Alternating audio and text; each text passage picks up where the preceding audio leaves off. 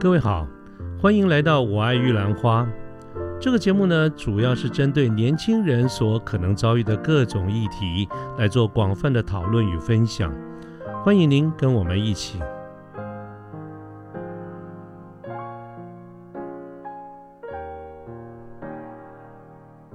不过，关心你刚才也谈到，像这个电电芯啦、电池模组这些哈，这两个到底有什么不一样？我这个问题问的非常好，因为我们刚刚讲到，就整个产业链来说，电池芯跟电池模组来看的话，电池芯的特色，它比较就是大量的标准品的市场。那电池模组的话，它比较像是比较高度刻制化的产品。那电池芯它其实比较需要投入重资产的投资，所以它一旦决定投投资下去，它其实就很难改变。就是举例来说，像是角型的生产线，它就没有办法改成圆筒型的生产线。那通常这种电芯厂的，它比较会具备这种材料研发的能力，然后可以进入一个很新的领域。所以，例如电池有低温充电的这种需求，它就可能特别会钻研这个部分。那像电池芯、电池芯这种。cell，我们所谓单颗 sell 来说的话，大家所熟知的就是日系的 Panasonic 啊，嗯，韩国厂商三星啊、LG 啊，然后还有呃像是日本的 Sony，但是目前就是在这个电池部门，它已经卖给松春田的这个姆拉塔。那大陆其实也有很多家这种电池新的厂商冒出来，嗯，那其实每一家。呃，电池厂它其实所投入的专精的某一个领域其实都不太一样，那每一家的配方其实也不太一样，比重也不太一样。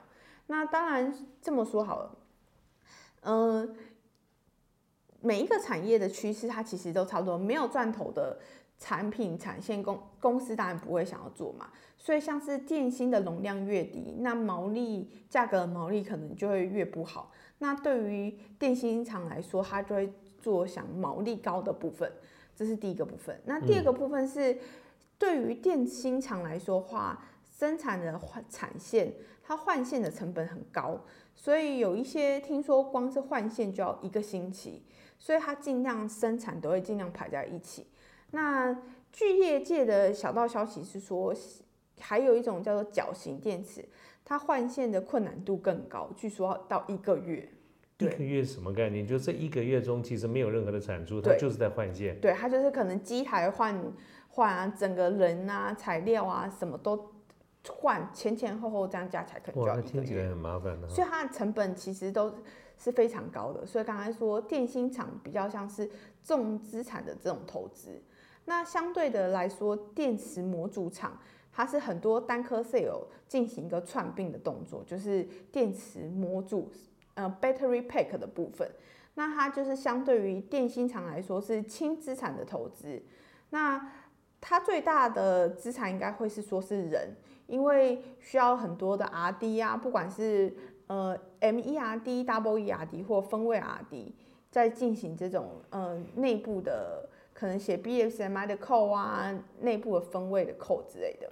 那其实对于整个公司的走向，它可以很轻易的，呃，调整方向。就是例如像说，它可能可以做笔电的电池，但它也可以做成电动脚踏车的电池，或者是电动机车、电动汽车。只要你投入那个资源进去，所以它其实是具有整合的这种技术。嗯。那电池模组厂来说的话，它其实也可以跟这些不同家电芯厂拿到不同的电芯，那可以。呃，帮他的客户进行 OEM 啊、ODM 的这种产品出来，那你就会说，哎，那其实电池模组厂最大的成本应该就是在电芯，对不对？对，其实没错。是。那你就会问说，那几乎都是呃电芯厂赚走，那电池模组厂它的价值是什么？我们就会通常说，其实电池它是属于一个高风险的一个产品嘛，我们最怕就是它呃。爆炸啊，或是着火，所以它卖的其实就是一个风险的一种概念。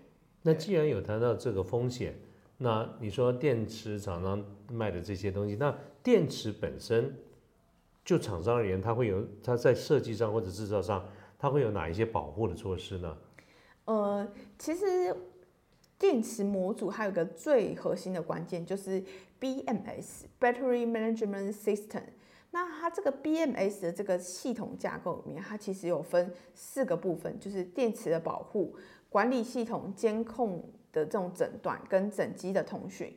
那以第一个部分电池保护，就是我们大家比较呃业界所通常称的这种用语，就是过充电压保护、过放电压保护，或是呃充放过温的这保护，或充放低温的保护。或过放电流这个保护，以及短路保护，那其实这些说这么多，其实脱离不了关系，就是电压、电流、温度。那另外管理系统的话，也是它可以看到这个电池的容量计算啊，电池电压的这个平衡。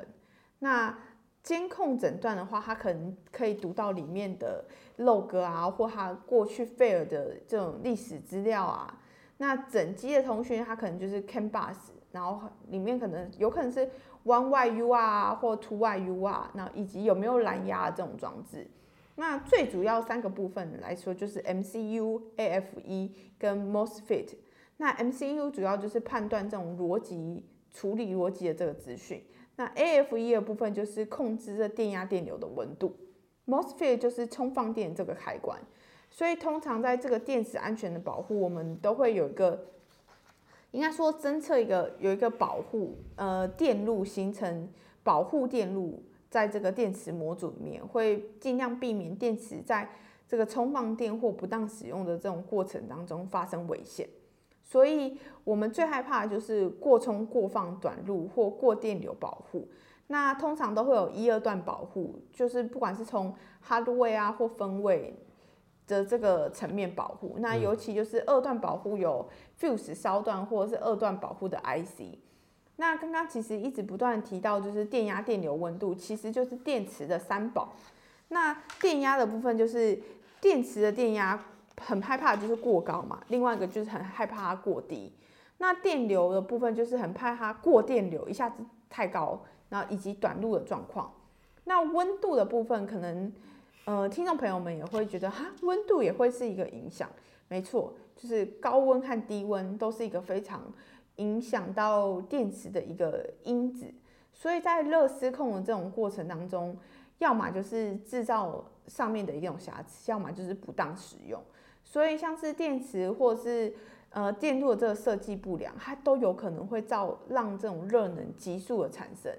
那急速的这种失控的现象，有可能就会让这个温度越来越高，越来越高，然后反应这个速率它就越来越快，有可能就是呃造成起火燃烧这种爆炸的可能性。所以意思电池是不能太热的。没错。这个我听得懂。可是你刚刚讲说电池温度太低是为也不好。也不好。这个我就不不明白为什么。电池里面会有化学嘛？嗯。那太低，你等于说里面的分子会不稳定。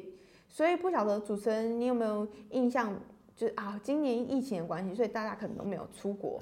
我我好高兴，我今天没出国。那有出国之前可能很常当空中飞人的朋友们，应该都有印象。嗯，航空公司都会交代说啊，行动电源呐、笔电呐、充电宝这种东西一定要随身携带，千万不可以托运。对对对，我有我有，它就是不能托运，但是你可以 hand carry。没错。可是同样都是上飞机。为什么不能托运？为什么拿在手上 hand carry 就可以？不都是上飞机吗？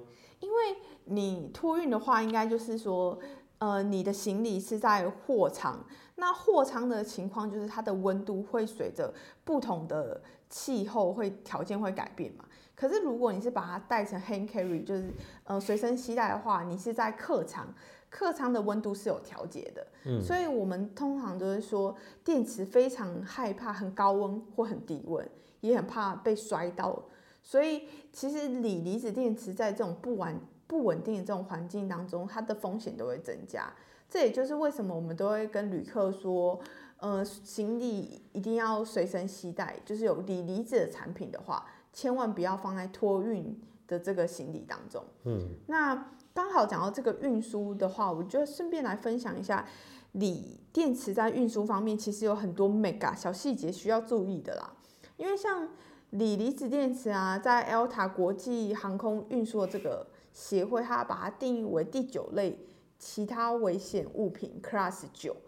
然后 ELTA 这个组织，它其实是一个民间组织，那啊，它把它定义为第九类 Class 九危险物品，顾名思义就是非常的危险嘛。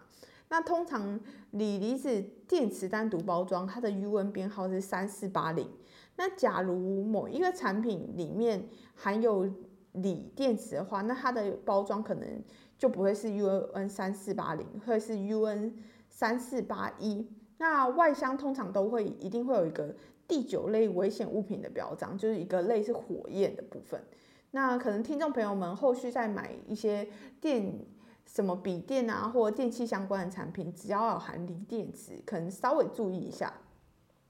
那其实，在这种嗯锂离子电池这种货柜运输的过程当中啊，像我们之前在呃进这种出货啊，跟我们公司的关务跟货代在接触的时候，其实都一定会跟不管是空运或海运，都会千交代万交代提醒说，booking 这个危险品的货仓，因为其实每一个航班或船船班，它给危险品的这个划位、划机位的概念是一样，就是特别有一区是否危险品货柜。那呃，通常危险品货柜我们是千万不可以跟普货放在同一个站板。那在进口报关上面，我们也不会一起申报。那另外一个部分是在运输货柜部分，通常那种就是普货，就是普通货件，都会希望利用率高一点嘛，所以都有可能会有叠板的现象。就是可能一个货柜二十尺或四十尺货柜上下堆叠之类的。那像我们锂离子电池是千万绝对不可能有这种事情发生的，就是它都是平行的，不可能有叠板的状况。那危险品其实在这个运输上面，其实都需要准备这种危险品的申告书。那通常危险品的申告书是必须，就是呃每一家公司都会有人有一个专门的。呃，光务啊，或者是进出口的人，他需要上过这个课才可以签署的。所以在锂离子这个出口运输方面，其实除了要准备刚刚说的危险品的申告书，还有其他的文件，像是呃最基本的就是出口报关的检核资料或 invoice 啊、packing list 提单这些。那当然还有 MSDS 物质安全资料表，那还有像是 UN 三八点三的测试报告。那通常，呃，大陆出口运输的话，通常都还需要减负，就是 UN 纸箱的这个鉴定报告，还有纸箱性能单。然后，所以其实刚刚说洋洋洒洒这么多，锂离子电池它其实在这个运输准备的这个程序，其实是确实相较于一般普通货来讲是繁琐许多。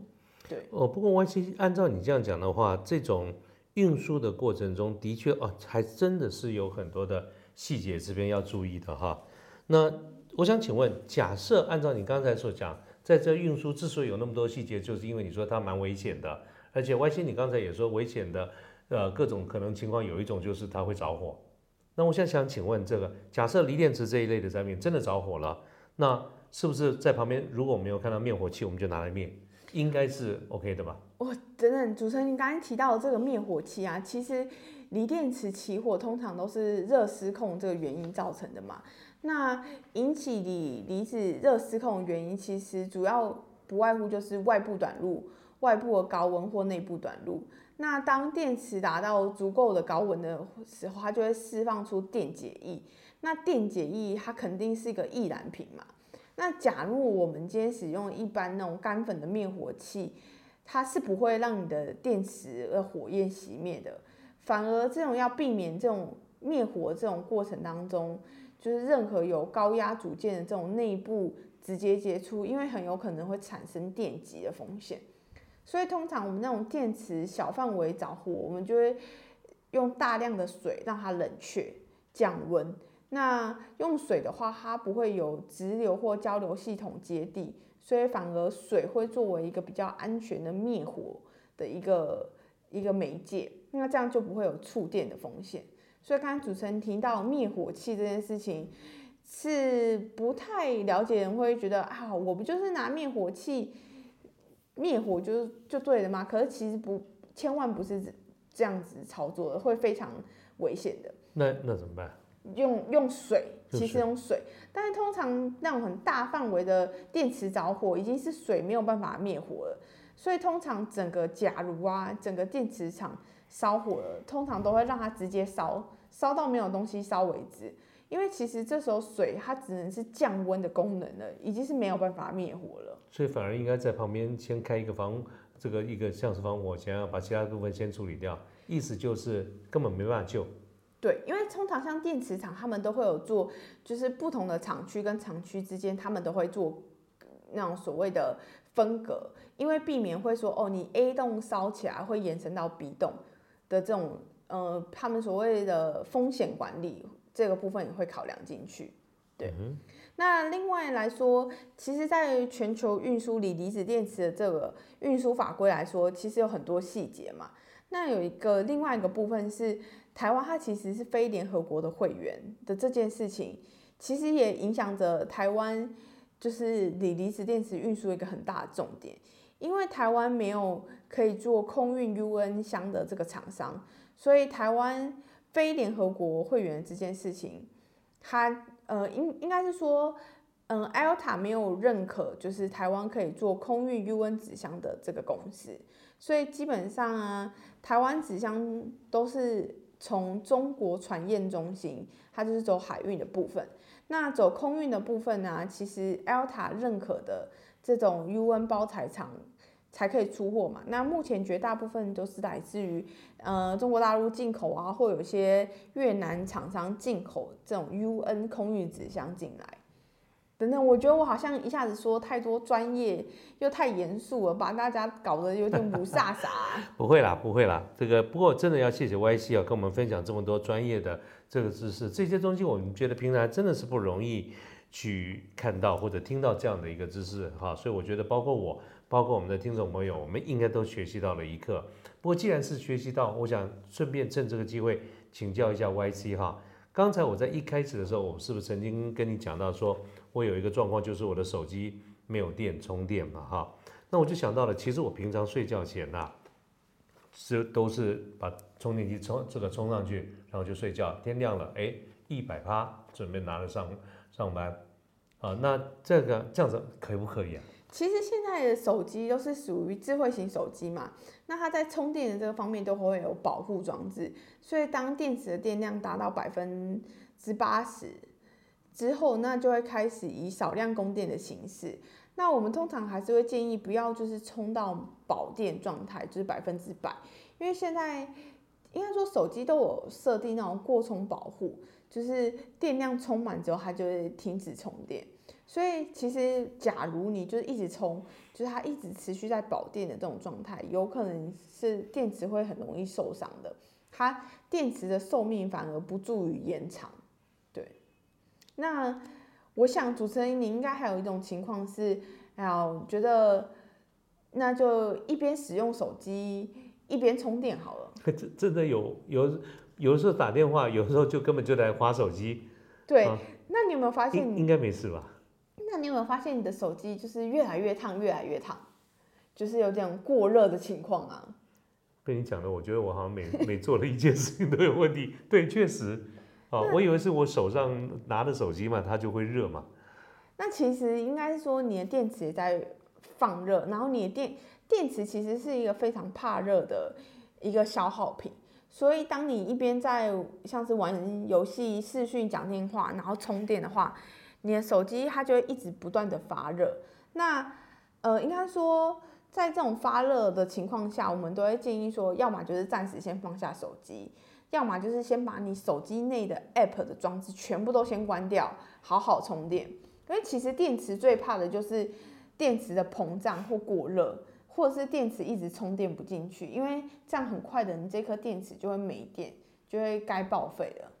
对，所以电池其实是会消耗的。电池是一个消耗品，那这样子怎么样的一个电池哈，才算是比较健康的电池，或者是我们在使用的过程当中啊，到底应该用多久啦？啊，一个电池能够撑多久？这个我们都应该怎么判断？应该说，如果我们以 iPhone 的它的系统 ISO 十一来说，它首次有加入这种电池的健康度，那其实基本上来说，造成电池老化的原因就是手机充电充到满电太满，或者是大电流的充放电，或刚刚提到高温或低温，因为不管是在零度以下或四十度以上的环境中充放电的话，那个效率其实是很差的，会让这个电池受伤。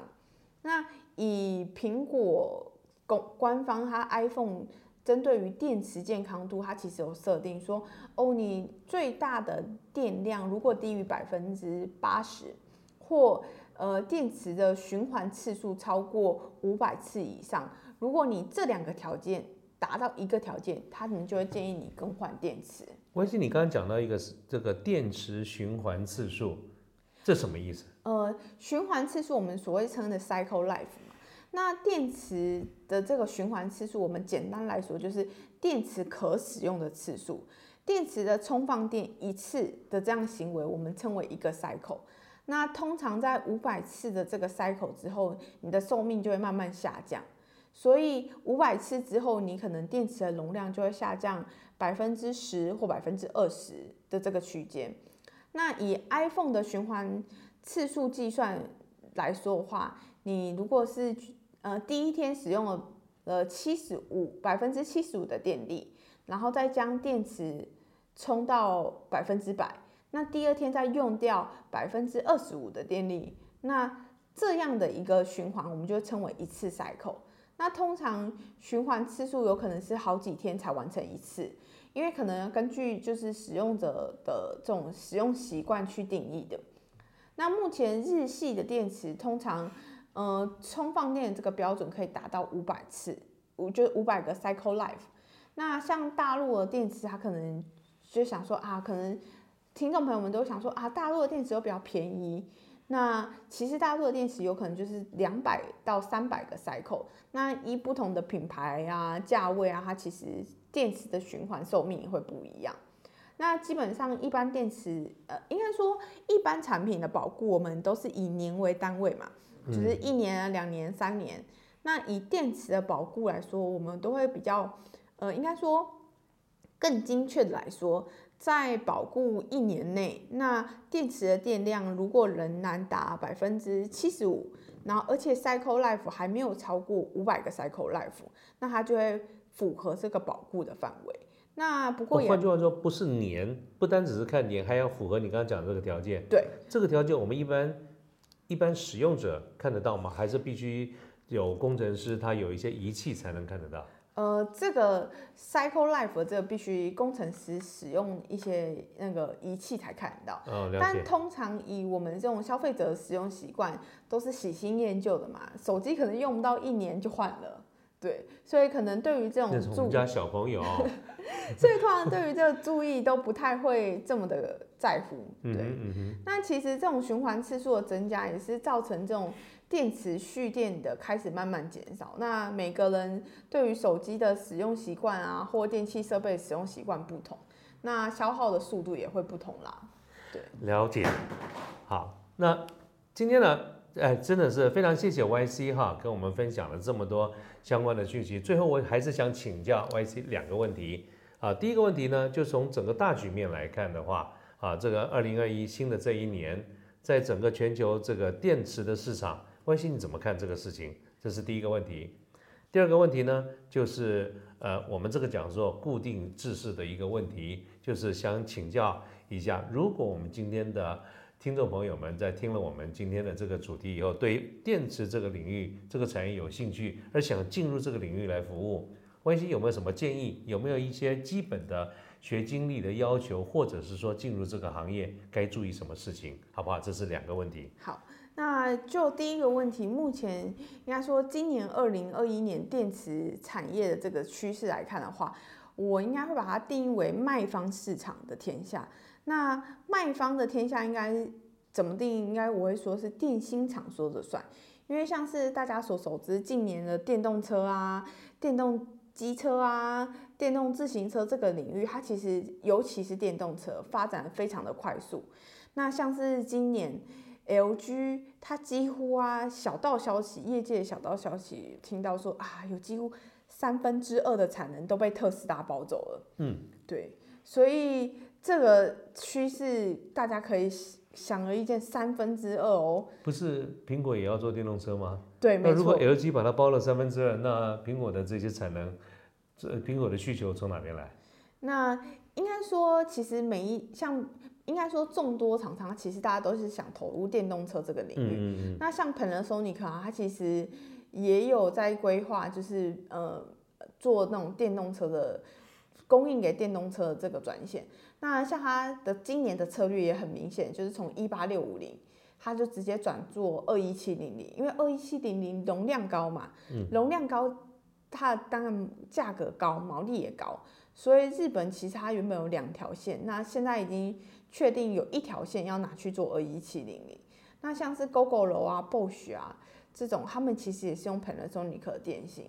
那另外一方面来说的话，像呃三星，它其实是被一个大陆的知名的外送平台美团，也是包了一个二点九的电芯，那一年也是包了一百五十米的一个电芯量。那其实今年来说的话，正是电芯会是一个供不应求的一个市场趋势啊。那这些消息其实也是从去年听到的一个一些片面小道消息，应该这么说。对，针对于这个电池产业的趋势，那刚刚主持人提到的第二个问题说，诶，如果想进入电池相关领域的这个朋友，一些什么建议？因为我其实自己是非呃理工科毕业的学生，其实一开始对于电池的领域完全不懂，那也是自我学习。那所以我觉得其实自我学习的这个能力很重要，因为它其实不管到哪一个产业，都应应该要需要具备的一个能力。呀，确实，持持续学习，对，不管是你对这个产业的水平啊，呃，纵向横向的这种慢慢了解策略，其实都是必要的。那另外一个部分，我会说是语言能力，因为英文嘛，还是毕竟是沟通的语言。那不管你是获取国外来的新知识，或者是客户进一步沟通，都是必要的。那其实我也来说不会。呃，对于电池这个领域，我也不敢说自己多了解。那电池的世界也是这么大，那就今天简单的跟大家分享一下，就是呃一些电池相关的知识，那也献丑了。真的，谢谢 YC 啊！我觉得我我觉得还是刚才那个老话，我相信在今天的这样子的一个分享过程当中，包括我，包括我们的啊听众朋友，都是收获满满啊！所以再次跟您跟 YC 这边要说一声谢谢哈。